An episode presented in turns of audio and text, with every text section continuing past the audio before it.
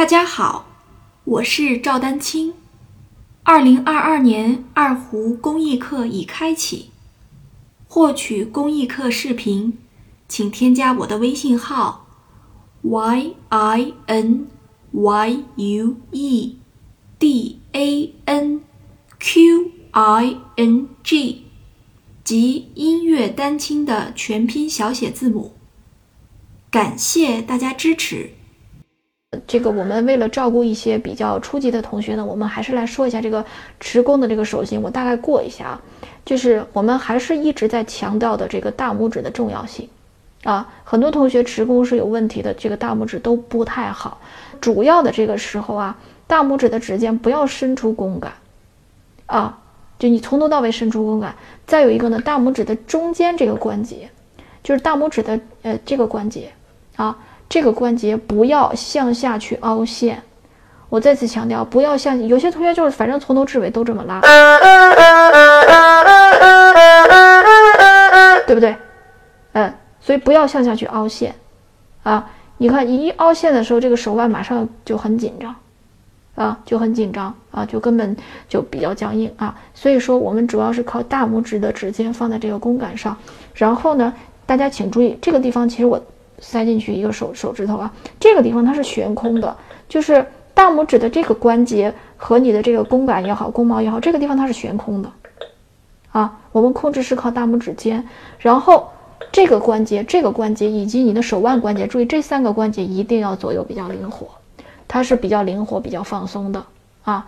当然了，就是你有些同学不要较真儿啊，我并不是说需要你的手腕幅度很大啊，手腕其实也只有一点点。啊，那做到这些的话，这个就是右手比较特别容易出问题的，关于这个大拇指和这个手腕的这个问题啊，我再次来强调啊，我之前在很多课上其实也都强调过了啊。好，大家来看一下啊，我还是用正确的来给大家再示范一下这个动作。大家现在这一遍呢，主要来看一下我的这个大拇指和手腕。啊，举其他的，我们一定要聚焦某一个问题，说到某一个问题，说一个问题，聚焦某一个问题。你自己平时练习也是这样的啊，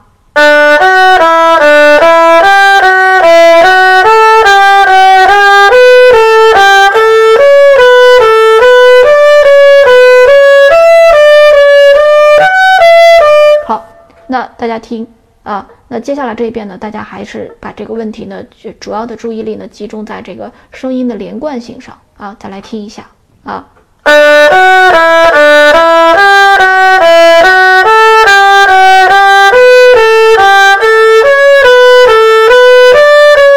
对吧？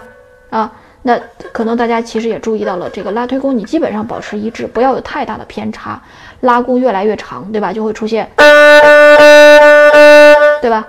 啊，一般来说拉弓容易越来越长啊，这个是要注意的。嗯，好，那这个右手呢，基本上就是这样啊，它就是相对来说你拉的中规中矩一些。那有些同学说，老师你说让有强弱起伏，可以有，呃，但是实际上我在刚才示范的那边也不是特别明显，是因为这个曲子确实，呃，这个练习的话，它我觉得呢，它并不是主要要练强弱起伏，当然你有这个能力更好，对吧？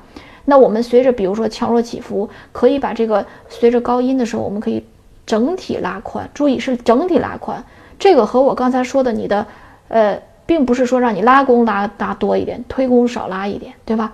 是整体可以在高音区的时候拉宽一点，这个是是可以做到的。比如说。